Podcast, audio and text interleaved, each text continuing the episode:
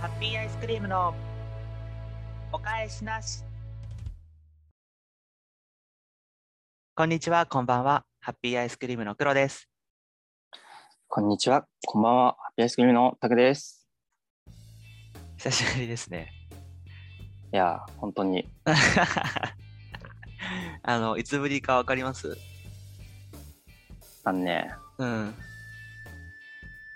まだあったかかったよね。あー、わかる。もう寒いからね。寒くなってきたからうね。ん、結構明けましたが、どうですうか、んど。んなどんな感じでやってました生きてたいやー、まあね、あの、当時は、多分や、前、ラジオやってた当時は、うん。あの、新しい仕事を始めて、うん。まあそんな経ってなかったんで、見習い、見習い男だったわけですよ。うんうんうん。で、ね、たくくんここお願いね。あ、無理しなくていいからね。わかんなかったら聞いてね、みたいな感じだったけど、おお今は、あ、たくさんここ回してくださいね。お願いします。わからない人には教えてください。みたいなー。うんうんうん。感じの責任感もね。まあね。でも俺もわかんねえんだよね。だからわかんないことを聞かれても、 わかんないから、あ、あの人なら知ってますよ、みたいな感じで。案内人みたいな感じで。 その役割いるえそうなんだよ。 だからね、うん仕事結構苦しんどんのよ、今。うん。なあのるほどね。あれ、本来の意味なのか本来の意味じゃないのかわかんないけど、役不足みたいなね。 まあね。ちちょょっ。と俺には荷が重い。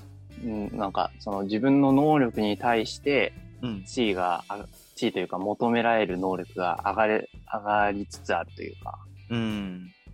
でちょいちょいなんかね、あれ、あれみたいな感じでね、笑、笑われてるような気がする。まあそのね。こいつにちょっと無茶ぶりしたらどんな反応するんやろみたいな感じで、ちょっと楽しまれてるような気がする。うんそれはそれででも大事な役割だからね。まあね、知らんけそうど。なんだけど、だからね、結構仕事のね、あの、夢を見がち、最近。で、夢ああ、そう夢ね。ああ。夢で、あの、ふ前の仕事と今の仕事が、うん。ご合唱軍みたいなの組 んで、やってくんのよ。悪いとこだけ合わせて。そうそうそう そう。前はね、接客業やってたから、まあ、お店で働いてるわけね。うん。で、今はなんかこう、IT 系の仕事をやってるから、はいはいは交い通管理とかするわけよ。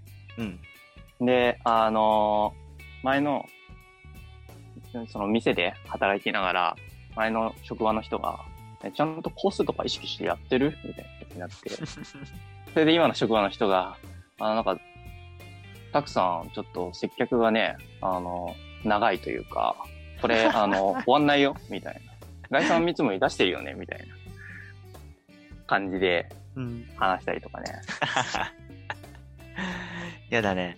そう。ああ、と、なんか、文、文章をね、まあ、メールを書く機会が増えたんよね。前の仕事に比べて。まあまあまあ、そりゃそうだ。そう。だから、文章を、あの、今まで自分がどれだけ適当に書いてきたかっていうのが、うん。うん、なんか小説とかだったらさ、まあなんか雰、雰囲気をこう出せればいいか、みたいに思ってたけど、うん。まあなんか、仕事だとさ、なんか怒ってる人に対してなるべくこう、穏便で済ましたりとかさ、うんうんなんかなるべく簡潔に済ませたりとかしないといけないわけじゃうん。うん。ん。それで、なんか、まあ結構ね、添削をしてもらったりするわけよ。これで送って大丈夫ですかみたいな。うん。 で、なんかこの間、まあこれも夢の話なんだけど、はい。なんか、あのー、遅刻なんか、妹がね、うん。あの、これは実話なんだけど、妹が、なんか会社のチャイムが鳴って、うん。で、他の、なんか部署のチャイムだったのかわかんないんだけど、そのチャイムの音でもう帰る時間だと勘違いして、なんか30分くらい早く帰っちゃったらしいんだあ、そんなことある。うよん。ね。俺もそ、そんなやつおるって。まあうん誰も上がってない中、あ、上がる時間だって上がることあるってなったんだけど、それをなんか、おかんから聞いて、 うん。で、俺の夢にも反映されたんよ。俺が、なんか昼休み中に間違えて帰っちゃって、うんで 次の日、その隣の人に、うん。あの、ちょっと、早く帰っちゃったんですけど、どうすればいいで すかね。言ったら、隣の人が、あ、もうこれ反省文書くしかないですね。でうん検索をしてもらう。あーなんか追い込まれてるね。そうそうそう。とか、うん。あと何あの、最近、キングダムって漫画をね、うんうんこう、よ読むようになって、なんかあれって、その、何中国が最初に統一された話新王朝の、あの、なんだ春秋戦国時代みたいのを、春秋戦国かわかんないけど、なんか周りの国をこう、どんどん倒してって、中華を統一するみたいなうん。うんうん話なんだけど、そう ね。そう、それも、その仕事と合算して夢出てきて、で、なんか、俺が、その、将軍なわけ。だけど、とあんでもない将軍なんだ負け、負け戦をするんだようん。ね。それで、その反省文を添削してもらうっていう。 あーカオスだな。 そあう。ーみたいな感じでね、なんか、結構、なんか仕事自体はすごいホワイトになったんだけど、うんうん。なんか、ちゃんとしてる仕事だから、あのーちょっとね、プライベートというか、よく夢とかね、に出てきて、メンタル的にはね、ちょっと前の会社の方が気楽に働けたかな、みたいな感じだね。まあね。まうんあ一長一短だよね、その辺はね。そうそうそう。だから、まあ、このラジオのね、間は、ちょっとだんだん仕事に対してメンタルがやられ始めてるという。ああ、なるほどね。そういうこともあって4ヶ月、5ヶ月空いたんですかね。関係ないか。まあ関係は、ありま、せん。 ただ今今の間は正解だったの今のまあね、うん考えて面白いことをありますんみたいな感じで言おうと思ったんだけど、これなんか弱いかな、ボケとしてはって思って、うんうん。なんかもう普通に普通になっちゃっ だよね。その迷いまで全部見えたと思う。 た。あー見えた。そううんこれがあのこの4ヶ月間の集大成です。わかりやすい。どんな4ヶ月だったかわかりやすいよ。そうなんですよ。ままああででももねね、、あの旅行とか行ってなかっそうそうそう。なんか、たあのーまあね、やっぱ転職した会あって、プライベートは充実してるわけですよ。あ休みの時間はこう、しっかり確保できたっていう。そうそうそうそうそう。うん。それでね、まあ、北海道に、ちょっと、僕のガールフレンドと旅行に行ったりとかねう。ん、したね。うん。まあ、久々にディズニー行ったりとかね。ああ、それも言ってたね。あまあ、なんか、充実してますね。あ、ああ、それはいいよね。うん。北海道ね、いいね。なんか、道がたらたら広くて、長くて、それを運転してるだけでもなんかこう、現実のことを忘れるというか、そうだね。爽快だよね。トンネルも長くてさ、うん。このトンネルを抜けたら、なんか異世界に行ってないかなとか思いながら、運転したりとかして、楽しかったな、北海道。いいよな。結構、うん。いつだっけ夏ぐらいもうちょっと後ぐらいそうね、あの、シルバーウィークの前半に、ああ、1ヶ月前ぐらいか。そうだね、4連休で行きましたね。よかったんじゃない天気もちょうどいいでしょ気温、気温。そうね、まあ、あの、ちょっと雨降ったりもしたけど、うん。まあ、基本的には、そうだね、ちょうどいいくらいの気温だったし、そうだよね。本州の方は台風来てたけど、北海道の方はああうんー。あ、そっあか、ーその時期か。あそうそうそうそう。まあ、天気はちょっと悪い時もあったけど、まあ、特になんか大荒れとかでもないし、うん割と外でね、いろいろ楽しめました。その万栄競馬とか、あ。うんうん。あとなんだろう。マシューコとか。ああ。あ、そう、結構長距離移動したんでしょ、長距離移動しましたね。うん、千千1100キロくらい。うん。いいよね。ねえ、1100キロも移動することなんてないからね。まあ、なかなかないか。ないな。ない。だってあ、東京から青森くらい。あ、もっとか。東京から北海道行くくらいの、 そりゃそうだ。うん。うん、距離ありますからね。うん。あでも運転苦じゃなかったな、北海道。あ。まあ、道路状況的には別にストレスたまんないんじゃないたまんないね。うんもう途中でね、牛とかいたりね、鹿とかいたり、スネとかいたりね。うんうん。あまあだから、うんあの、なんだ、サファリパークみたいな感じだったよね。 ナチュラルなね。ナチュラルな。うんそう。いいっすね。ああ。だね、今の仕事、仕事がね、もうちょっとさ、サボれればというか、うん。まあなんか、いい意味で息を抜いて、反省文を添削してもらうような。まあ反省文添削してもらうなんてないんだけど、仕事中はね。あの、 メールを送るときに添削してもらってるだけで、反省文は、あの、夢の中だけの話なんだけど、まあなんか、予知夢じゃないことを祈りますけれどもね。そうね。うん。そんな感じで過ごしていました。うん。はい。うんそれでは、久しぶりですけ ど、やっていきましょう。ハッピーアイスクリームのお返しなし。ハッピーアイスクリームのお返しなし。今日は何の日だろうか。はい。えー、いつもは、まあ、いつもって言ってもね、もうあの、何半年ぶりくらい経つから、うんうん。もういつものコーナーが何だったのか覚えてる人はあんまいないかもしれないですけど、うん。まあ、いつもは、今日は何の日って言って、まあ僕がね、その何の日かなっていうのをこうネットで調べて、うん。その日について話したり、まあ、ちょっとね、黒にクイズをしたりとかしたんですけど、そうだよね。うん。まあ、ちょっとね、今回趣旨を変えまして、はい。今日は何の日だろうというのを、二人でまず予想をします。うんうんうん。まあ、なんかね、語呂合わせでこれとか、シーズン的にこれとか、第2な土曜日だからこれとか、うん。そういうので予想をして、最後に、まあ、合ってるかどうかの答え合わせをするという、ちょっとね、我々の発想力とかセンスが問われる、えーコーナーにしていきたいなと思っております。なるほど。はい。はい。で、今日は10月の22日土曜日です。はい。今日は何の日だと思いますかこれあれだね。 こっちはやってること変わんないね。そうだね。これは、あ の、だから、ちょっとね、あの、コツみたいのを教えてもらえるので、こっち。うん、 あー当たってないからな。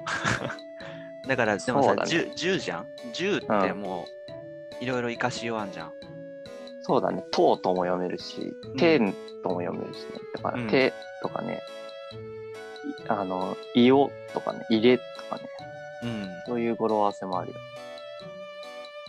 22は22は22とか、つつとか、うんににとか。でもなんか、夫婦とか、そうなんだよよね。そう、それを思ったよね。ね。うん。だかなんら、かいい夫婦の1個前でしょ。いいそう夫婦が11月だから、10月だとどうなのかみたいな。いお夫婦。と夫婦。あ、と、あ、でも、豆腐だと10月2日か。うん。と豆腐が暑いから、暑い豆腐を食べる日みたいな感じなんじゃない豆腐風みたい湯豆腐な。の日と。豆腐風の日みたいな。あ、そう そう。湯豆腐の、湯豆腐の日とか、うん。厚揚げの日と か。厚揚げの日か。ううんん、聞いたことはないけどね。まあ、厚揚げの日って言われても、どうね、反応すればいいのかわかんないけど、厚揚げ食べればええんかってなるけど。まあね。あまあでもなんかさ、普通の語呂合わせじゃやっぱ面白くなくない、あ、確かに。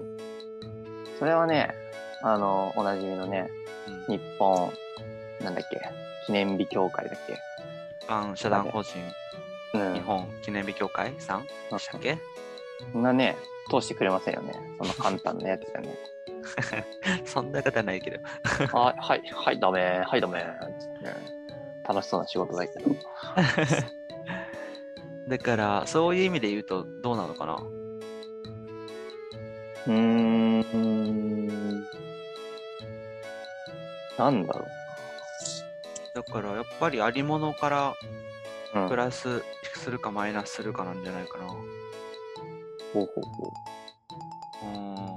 さっきのいい夫婦は11月22じゃんう。うん。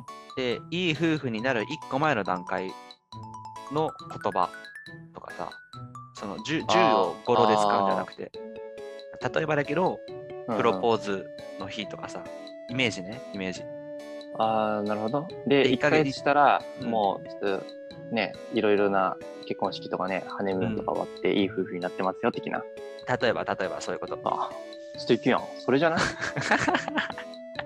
みたいな。みたいなね。うん。だから、なるべく10をその10とか10とかって使いたくないなっていう発想。ああ、なるほど。それでいくと、あーうー ん。う ーん何にも出ない。空っぽ。何も何も出ないだからあとは、なんだろう、10月22の前後で、ハロウィンからうん引いていくことのみたいな。でも中途半端だけどね。だからあれじゃないそのハロウィンってトリックはトリートっつってお菓子もらおうとするいたずらっ子が出てくるわけじゃうんんだからその準備段階だからうん。うん。お菓子を買い集める 人かあの弱くない あのいたずらを考える人かでもさ、そこにさ、22っていうのがさ、そのネックじゃん。だったら別に23でもあー24でもいいわけじゃん。じゃあ夫婦がお菓子を買い集 めるあー夫婦でお菓子を買う人かどうあー、でもまあ、まあまあいいんじゃない可愛夫らしいね婦縛りでね、ううん夫婦で、えー、お菓子を買い集める日しか思い 浮かばないうん。何これどうなんのこれ最終的に。あこれどうあのうん。遠距離のうん夫婦遠遠くの夫婦ああ、遠くの夫婦か。あの日みたいなだからあ、いいいいんじゃないうんうんあの7月七夕の日以来のうんあのなんかそういう単身赴任とかしてるうん家族とかが集まる日みたいな。うんうんうん。お、いいんじゃないこれ。これいいじゃん。ああ、い や、何その口調。い いや、いやいんじゃな我い々の結論としては、プロポーズの人、ふあ何夫婦これでお菓子複を数出していい集のめる人。え、複数出していいでしょだって複数、ね、今までも出てたじゃん。こんな人、こんな人、あんな日がありますみたいな。綺麗に救急車の音入ってる。本当だ。うん。病院じ近いゃからあ。、それでいきますか。そうだね。えっと、プロポーズの人、夫婦でお菓子を買う人、うん。えっと、なんだ家族が集まる日。うん。と、揚げ豆腐の日だな。 そうだったね。それもあったね。はい。じゃあ実際のはどうなのか見ていきましょう。はい。えーっと、なんだろうな、10月22。はい。今日10月22は、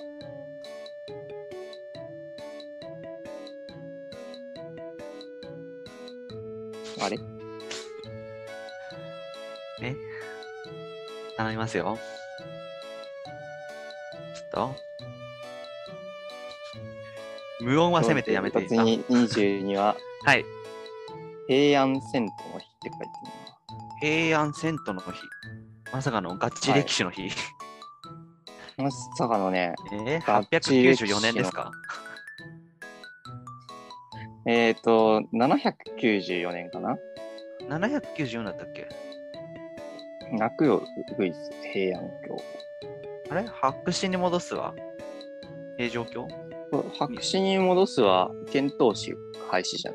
遣唐使か。あー日本史弱いからわかんないや。うんそう。でもなんでこの日があれなんだえー、っと、平安京と命名されたの。あ、わかった。794年に漢、ほ、漢、ってんのが、う一回言って、多何分あん、あん、え、むってんのが、ちょっと電波、電波悪い、電波悪い。もう一回、もう一回、もう一回。電波ねえっと、だから、か、つ、かん、ぽん、か、過去様が、違うか佳子 様。佳子様。か、幹部かな幹部ってんのかながお、ーえーっと、長岡京から山城国か殿郡田村の新京に移って平安京と命名した。うん。これが、えー平安遷都の日。だから長岡京から平安京に移った日だね。なるほどね。桓武天皇がやった日か。ああ。そうなんだね。10月22日日なんだ、的なね。日ですね。うん。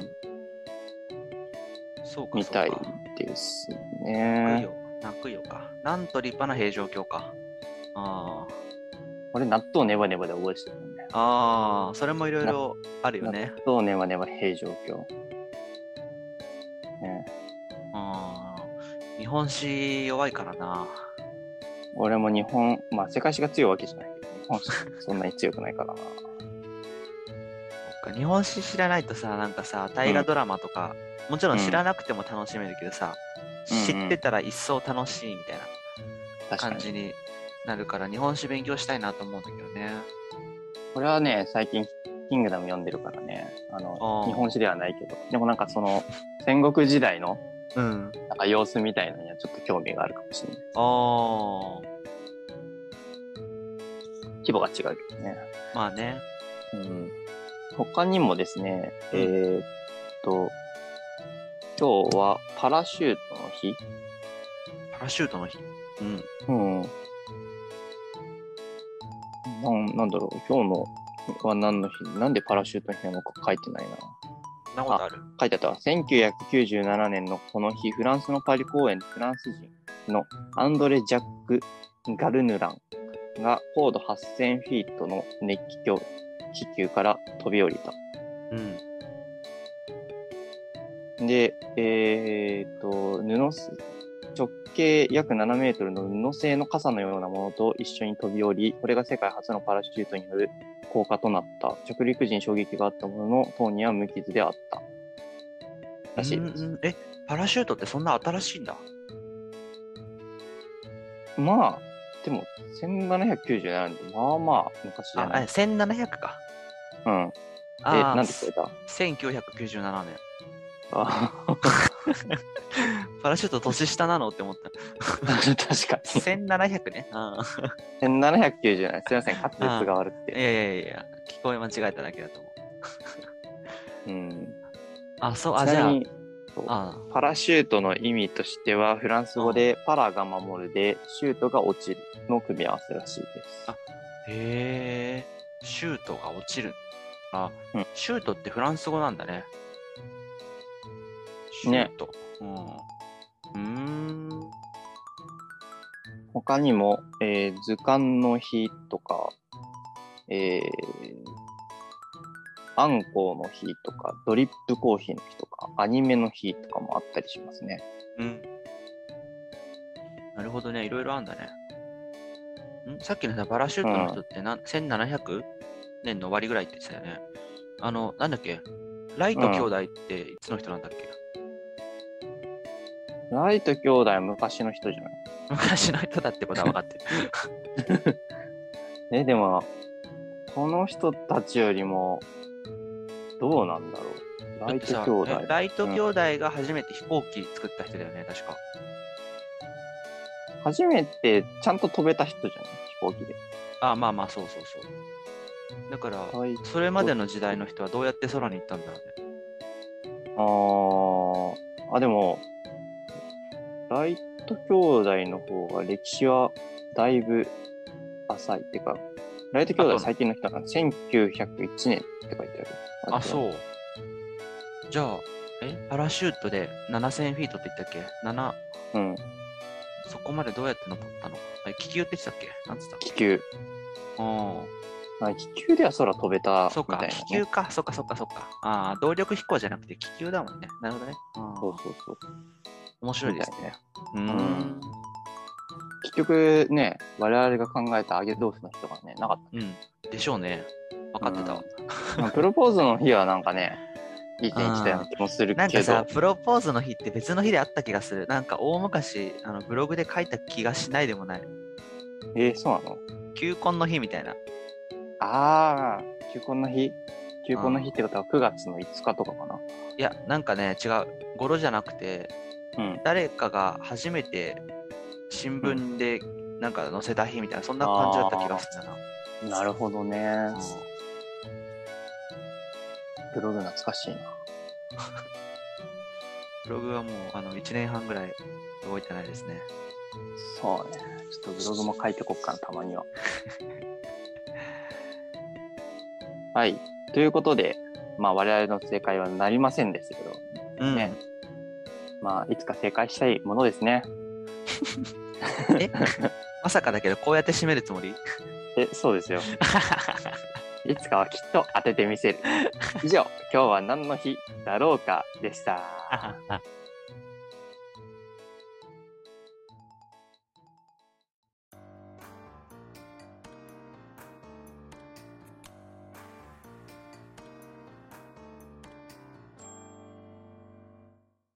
ハッピーアイスクリームのお返しなし。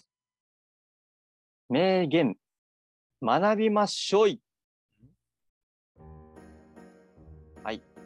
えー、このコーナーはですね、はい。偉人や有名人の名言を紹介して、それについて、ほーやるやん。で、語り合うコーナーとなっております。新コーナーですね。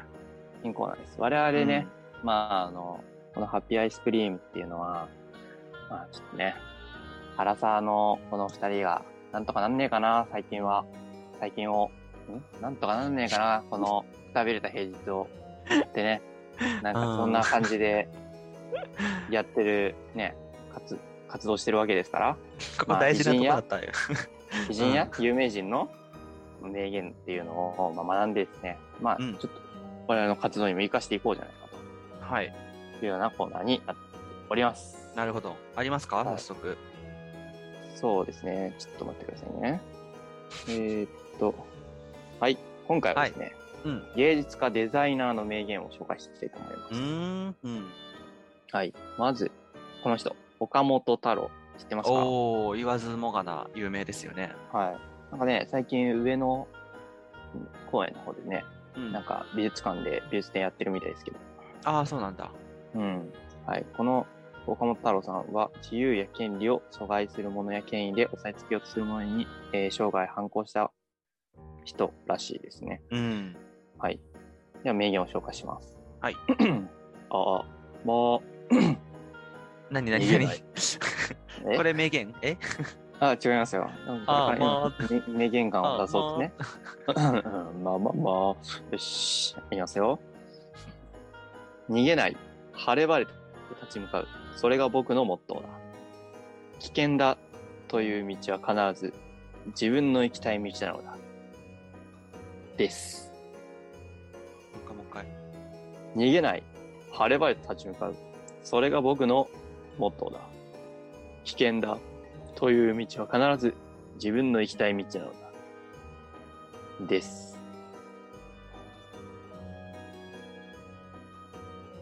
どうですかこれ。納得感ありますかどっか、ちょっとね、噛み、噛み締めるのがちょっと時間かかったな。逃げちゃダメだっていうことね。そうね。うん、暗転しそうだな、なんか。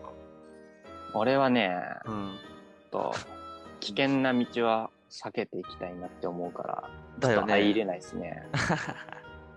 そもえそ何もこれね、は、うんうん、そうそうそう。このうん、ハッピーアイスクリームのコンセプトと違うからね。あ そう、そういうことうん。うん。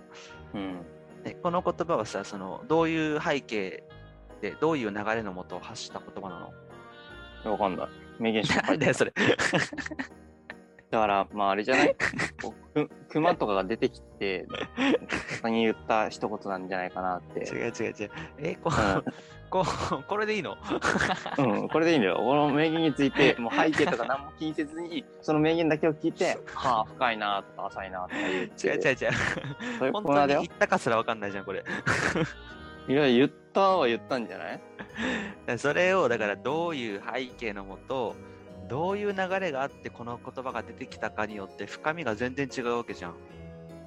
ああ、それを言われると確かにそうだけど。でで、その言葉を踏まえて岡本太郎さんのその作品このがじゃあどういうふうに毛色が変わりましたとか、そこのターニングポイントになったのがこの言葉でしたとか、うん。うん。あるいはなんか師匠から受け継いできた言葉ですとか、うん。なんかそうそう いうことじゃないのこれ。 いや、だって書いてないんだもん、このサイトに。なるほどね。これ取材しないといけないね。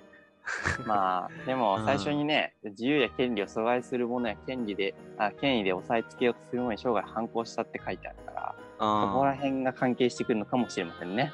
まあ、だから時代的にももしかしたらさ、うん。何ピークが、ピークってかごめんなさい、あの、いつぐらいに一番、なんていうのかな、その、まあ、ピークか、だった人なのかな、岡本太郎さんって。いつ頃かな多分ちょうど戦後ぐらいな感じなんだよね、多分。そうだね、1911年から96年って書いてるから、ああ、じゃあまあ30歳ぐらいでうん。第二第二次世界大戦が終わって、うん。で、まあアメリカのいろいろあれが入ってくる中で、うん。自分の書きたかったものとか、うんい。ろいろあってっていう話なのかな。とかっていうのが、なんか、 多分熊に襲われて、この言葉を言ったんじゃないかなと思いますけど。うーんそういうことですね。 本当かよ うん、はい。では続いて、あ、これいくつかやるのね。まうあ、ん。。そううだね、もう、もう2個くらい紹介しようかな。行きましょう。はい、次は、えー、ココシャネルですね。おお。はい。個人から人生を始め、自分の力で富と名声を手にしたファッションデザイナー、ココシャネルの名言です。うん。もう、 失敗しなくちゃ、成功はしないわよ。かけがえのない人間になるためには、常に他人と違っていなければならない。です。ああ、なんか、ファッションデザイナーっぽいお言葉ですね。うん。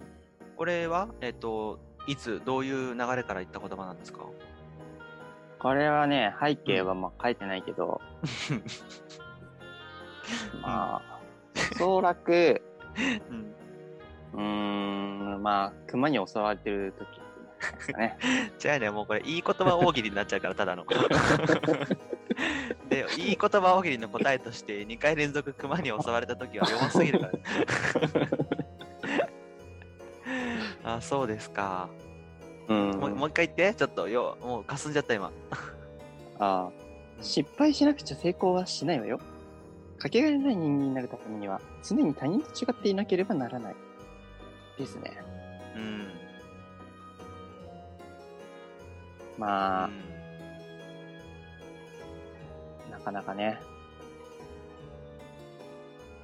まあ、だから時代もあんじゃないこここシャネルって時代もあるかな。 1900年代の人、だよね。もうちょっと前なのかなえっとね、ココシャネルは、1883年から1971年。ああ、だからやっぱさ、そのファッションセンスというかさ、ファッション感覚というか、そのあたりがちょうどうん変わる過渡期の人だったのかな、わかんないけど。で、うん。まあ、自分が持ってた感覚が世間に相入れない中でうん。どうかみたいな。フランスだっけ、シャネルって。フランスって書いてるね。ああ、だからなんか最先端っぽい街だけどさ、今で、今から見ると。うんでも、ん。当時の流れはそうじゃなくてみたいないろいろあったんだろうねきっとね そうなあそこじゃないなんか深み出すためにはそう、もう名言って、その言葉だ けで、かとか朝とか思うのかと。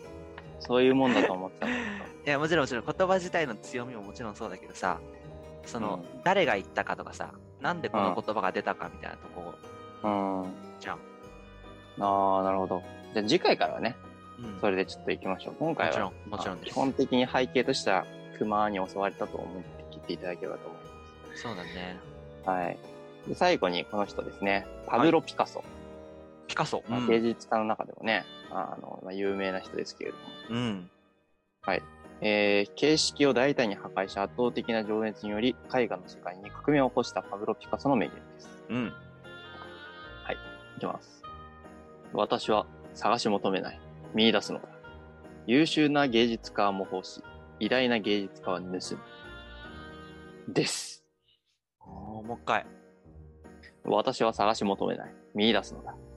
優秀な芸術家は模倣し、偉大な芸術家は盗む。です。優秀な芸術家は模倣し、偉大はない芸術家は盗む。はい。私は探し求めない。うん。え、難しうんい。どういうこと、どういう意味これ。これはまうん。あ、なんでしょうね。まあ、熊との戦いの 中で、あうんまあ、他の人の戦い方を真似してるだけじゃ、まあ、ダメだと。あ。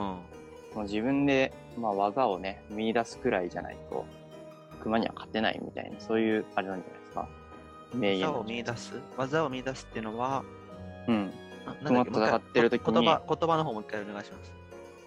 私は探し求めな探いし。求めない見出すのだ。うんうん。優秀な芸術家模倣し、偉大な芸術家を盗む。模倣と盗むうん。って何が違うのかそれはまあ、模倣は、ああ、なるほど、つって書くけど、盗むっていうのは、その技術を応用して、自分のものとして使うんじゃないなああ、そっちの方が偉大だってことか。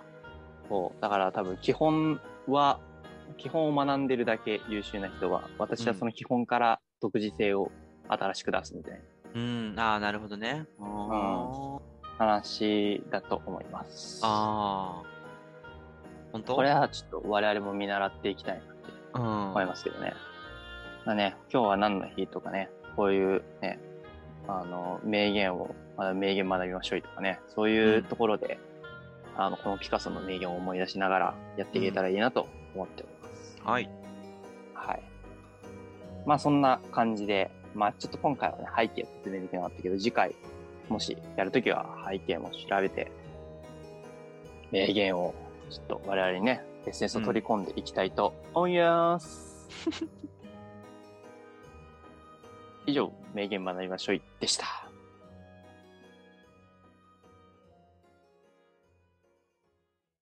はははハッピーアイスクリームのお返しなし。あの日の僕ら。はい。えーこのコーナーはですね、はい。懐かしいものを、うんまあ、あの、ちょっとね、まあ、2、3個、まあ、もっと上げてもいいかもしれないですけど、うん上げて、あれってなんであんなに流行ったのかなと、懐かしむコーナーになっております。はい。ちょっとね、えー言葉だけだとうまく伝わらない部分もあるかもしれませんけど、うん。えーやっていきたいと思います。そうだね。まあやってみましょはい。ということでですね、懐かしいものを見ていくんですけど、今回は子供時代に思い出すおもちゃですね。う。うん。まあ、2、30代が懐かしい系のおもちゃを取り上げていきたいと思います。はい。まず、その1は、たまごっち。うん。中井くんが持ってね。たらしい。うん。たまごっちなんて、うんうちあったね、あったあった。あったし、なんならまだこれ現役なんじゃないたまごっちって。あー、まだあるたまごっちって。なんか、もう、そろそろニワトリッチになってるくらいよ。年代としては。そういう意味なの。 なんだろう、CM とかで見たような気もするけどね、たまごっち。あー。まあね、もうね、初代たまご、たまごっちいくつやってたわかんない、いくついくつとかあんだっけなんかあるんじゃないずっとこのたまごっちでやってたってこと今、今まで。えなんかねわかん、ないいくつかシリーズあるんじゃないのなんか、あー、ね、ルルビーとか、たまごっちダイヤモンドとか、たまごっちプラチナとか。わかんないけだどけ、どねでもさすがに中居くんが持ってた時よりかは、新しいやつだと思うけどね。そうよね、多分 ね。中 居くんが持ってたってどういうことそもそも。いつの話わかんないあ中井くんえ、はね中井くんって、あの中井くん、中井正宏さんでいいんだよね。そうだよ。スマップの中井さん。 50とかだよ、今。うん。そう二十。歳ぐらいの時に持ってたってことかな。そうなんじゃない可愛いからね。今ちょっと欲しいもんね、たまごっちね。あ、そっちね、たまごっちね。欲しい。うん。まあでもなんかあるあるだよね。あの、餌与えなくて死んじゃったとかさ、掃除しなくて死んじゃったとか、なんかもう世代として誰でもわかるじゃん、話として。ね。なんかうんちが溜まっちゃってね、そうそうそうそうそう。掃除しないと病気で死んじゃうみたいなね、そうそうそうそうそう。懐かしいね。授業中にね、なんかピーっつってね、たまごっちが死んでる音聞こえて ね、はは。黙祷みたいなね。うん。あ、いいっすね、いいっすやったりねと。かですね。でもさ、パッと見大体見たことあるね。ポケットピカチュウとか俺思ってたね。なんあか、あー、万懐か歩しいよ系のね。ね、なんか、歩数稼ぐとピカチュウが、あうの、ん懐いてくれるみたいなね。そうそうそう。で、結局手で振ってたってここに書いてあるけど、あもうあ、これも本当あるある。るなんだろうね。あるあるだね。うん。デジモンもなんか似たようなやつあったような気がするけどなん。かいろいろあったよね、いろんなとこのやつがね。うん。ポうん。これ全部ポケ懐モかンしあいれだねな。うん。ケモンは、あの、なんか、ちょいちょいこう、人を歩かせようとするよね。ポケモン GO と いう、ポケットピカチュウというう。ん。健康的でいいんじゃないあれも、なんだっけな。なんか、ソウルシルバー、ハートゴールドの時もなんか似たようなやつがあったような気がする。あ、そうなんだ。ポケミうんうん。ポケモンは健康ゲームですね。これ懐かしいな。9番、ウォーターゲームとかなんかうちあった気がすんな、これ。で、なんか水こぼれちゃうんだよね、これ。ああね、なん か、ちょっと水の入ってるちっちゃいおもちゃみたいなね。うん。確かに絶妙に難しくてイライラした。なんか上がるって感じだな。懐かしいな。黒あんまり得意じゃなさそうな感じするもん。いや、でもね、これ多分ね、わかんない。最初はできなかったのかもしれないけど、ずっとやってたらできるようになってたんだろうな、いつの間にか。ああ、なるほど。じゃあもう、今じゃ片手でできるみたいできる、小で指きでないでよきりるも、なんか、水漏れた思い出が強い気がする。なね。え、すごい。 それちょっと激しく使いすぎちゃったんじ ゃないいや、なんかもう何年も置いてあるとそのうちって方だと思うけどね。ああ、なるほどね。うん。確かこれ6番わかんないな。ピコ。に。6番、ピコ。見たことはあるけどな。見たことあるうん。知らないのがなんか6、6とうん。 11もわかんない。 11、足に引っ掛けて飛ぶやつ。もうなんか正形名称すらないもんね、これ。 足に引っ掛けて飛ぶやつ。いやでもこれは、あの、足にね、輪っかのやつつけて、うん。くるくる回しながら飛ぶやつでしょ、これ。えわかんない。後のね、鎖釜となるわけです足にけ引っど。掛ける。で、うんこの円になってる方の中に足を入れるってことそう、あれ、それを足につけて、うん。で、これが、あの、なんか回るんよ。どれがくるっと。あの、この鉄球みたいのが、 ピンクのやつがそう、回るんよ。うん。でぐるぐる回るから、その回るのをジャンプして、避ける。みたいなやつ。縄跳びの横バージョンみたいなイメージってことああ、そうかもね。え、知らない。ええー。知らないか。うん。そうなんだね。そんな、えー、10キロとか、そんなぐらいしか離れてないとこだけど、文化が違ったんだね、じゃあ、これは。黒はなんかこういう、その、運動系のやつで流行ったなーみたいなやつある。おもちゃなでん。か、あんまり、おもちゃとか道具使うやつなかった気がすんな。もあう、体動かすだけみたいな。ー、なるほど。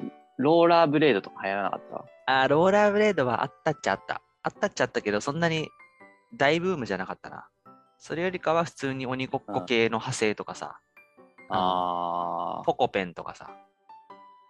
ポコペンってなんだっけポコペンってなんか何だったかな缶蹴りと鬼ごっこうをなんか足したようななんかよくわかんないやつだった気がするけど、じゃあかカくれンんケリとぼ、鬼ごっこって、かくれんぼ、合かくれ体んするぼ要と素、うん、かくれんぼと、でもかくれんぼって缶蹴りとほとんど一緒だもんね。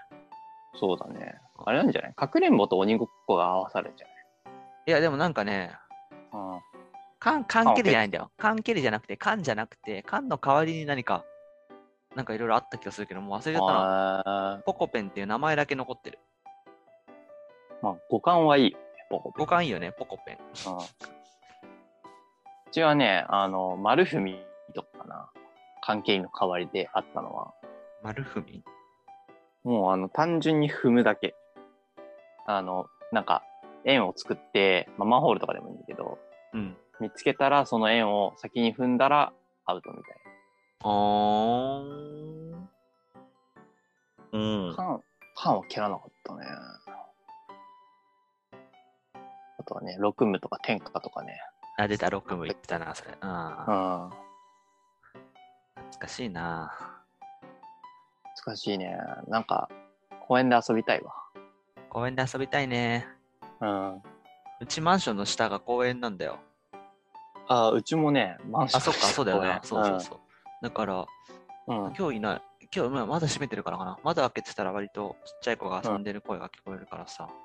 ああ、俺もね、友達のね、あの、ケイ君って友達がいるんだ けど、彼はね、話違うと思うけど、まあ、 彼はもう15年間、ずっと公園で遊んでるうん。立派な男、15周年を迎えました。うん。あ彼はいまだにあの、ね、丸踏みとかやってるのかもしれない。ああ。そうね。うん、ちょっと彼にね、最近のおもちゃも聞いてみるといいかもしれないね。そうっすか。これ懐かしいね。懐かしいうよ。ん。ちょっとぜひ URL 載私せのていたおだいもて。ちゃと、うん、うん。昔のおもちゃとね、今のおもちゃと、ちょっと遊び比べてみたいもんですな。うん、なんかさ、今のおもちゃがもうどんな感じかちょっと見当もつかないけどさ、あの、多分感覚違うんだろうね、もう面白いと感じるあセーンスが。ちょっと前まではさ、あうの、ん、体を揺らすと進むスケボーみたいなの流行ってなかった体を揺らすと進むスケボーうん、体をうん。前後に揺らすと、うんまあ、なんか進むんよあうのーん前にあれがなんかね流行ってたあれが多分俺らの世代のキックボードとかあの何ローラーブレードとかうんなんじゃないかなって思った、あーあー。まあでもそれぐらいの進化はまああるか。うん、だから、なんていうか、そのさ、もう物で遊ばなくなってるんじゃないかなっていうのはちょっと思うけどね。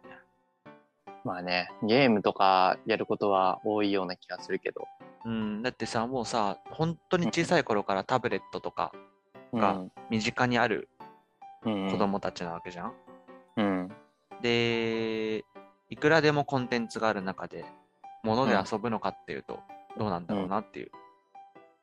確かにうん、なので遊んでほしいですけどねそうね。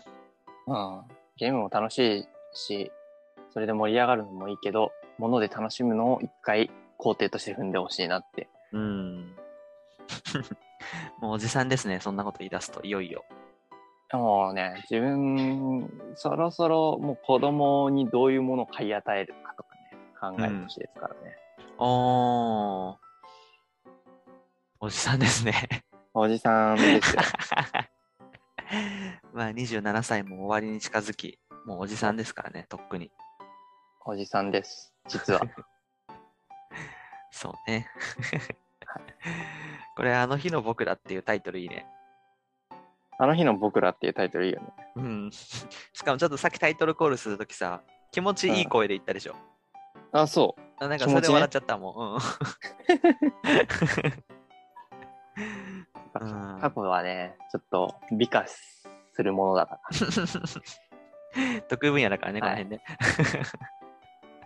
そうですよ。うん。いいんじゃないですか。はい。うん。ということでね、はあいの、皆さんも、もしね、あの、こういうのあったよとか、うん。こういうの流行ったよみたいなのがあったら、ぜひぜひ、えーお便りお待ちしております。うん。これ送ってください。お願いします。はい。以上、あの日の僕らでした。ちょっと失敗した。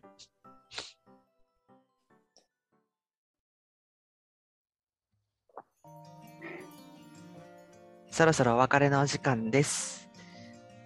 いやー、どうでしたいやー、久々うん。だからね、なかなか思ったことと喋ってることがね、一致しなかったりする時そんなことあるの うん俺もう心の中ではもう常にこうクリティカルなこと言ってたはずなんだけど、いざ口を通すとなんかブニョブニョってなっちゃうっていう、うん。うん。やっぱね、習慣化していかないとダメだね。もう今何言ってるかわかんないからね。オー ラね。もう、あのオーラね。オオーラね。。オーラね。もう心の中でもう、わーってスタンディングオベーションにねうん。なるはずなんだけど、伝わってな いからね。フランクを感じますよ。うん。ちょっとぐだぐだずっと言ってるけどわかんないです。黒はどうでした か、久々のラジオは。いやいや、今まで30回やって、まあ31回目だけどね、これ。うん。もう仕切り直しでいいんじゃないですか面白いんじゃないですかこんな感じでやっていけば。そうですね。うちょん。っと気合い入れて、まあ、ブランクも取り戻しつうつ、やんっ。ていけたらなって思いますね。そうですね。まあちょっとね、あの少しでも面白くするために皆さんの聞いてくださった方、ここまで聞いてくれた人何人ぐらいいるんだろうね。何人かな5人。とりあえず5人いてくれるといいね。うん。じゃあちょっと、あの、ここまで聞いてくださった、もうだって4、50分話してると思うので、うんうんう5ん。人の方はぜひ、あの、感想とかね、いろいろ懐かしかったものとか何でもいいので、うん。送ってくださると非常に嬉しいですよね。嬉しいですね。嬉しいです。番組への感想やコーナーへのお便りお待ちしておりますので、どしどしください。すべ、ての宛先は、ハッピーアイスクリームお返し at gmail.com、ハッピーアイスクリームお返し at gmail.com、動画の概要欄からもご確認いただけます。あとは、専用の応募フォーム、こちらから送ってくださる方の方が多いのかなかな送りやすいのかもしれない。うんね。そっちだと、あの、名前ももちろん匿名でいいですし、メールアドレスとか入れるとこないので、ちょっと、あの、 こんな得体の知れない2人に情報をさらけ出すのは怖いよという方は、ぜひぜひ使っていっていただいて、同じく動画の概要欄からご確認いただけますので、お待ちしております。はい。こんなもんかななんかありますか特にはないです。特にはないですということで、はいうん、またキンキンで撮って、えーキンキンで、えー流していきたいかなと思うので、ぜひぜひは引いき続きよろしくお願いします。よろしくお願いします。今週も聞いてくださいましてありがとうございました。それでは今回はこの辺で、以上、ハッピーアイスクリームでした。ありがとうございました。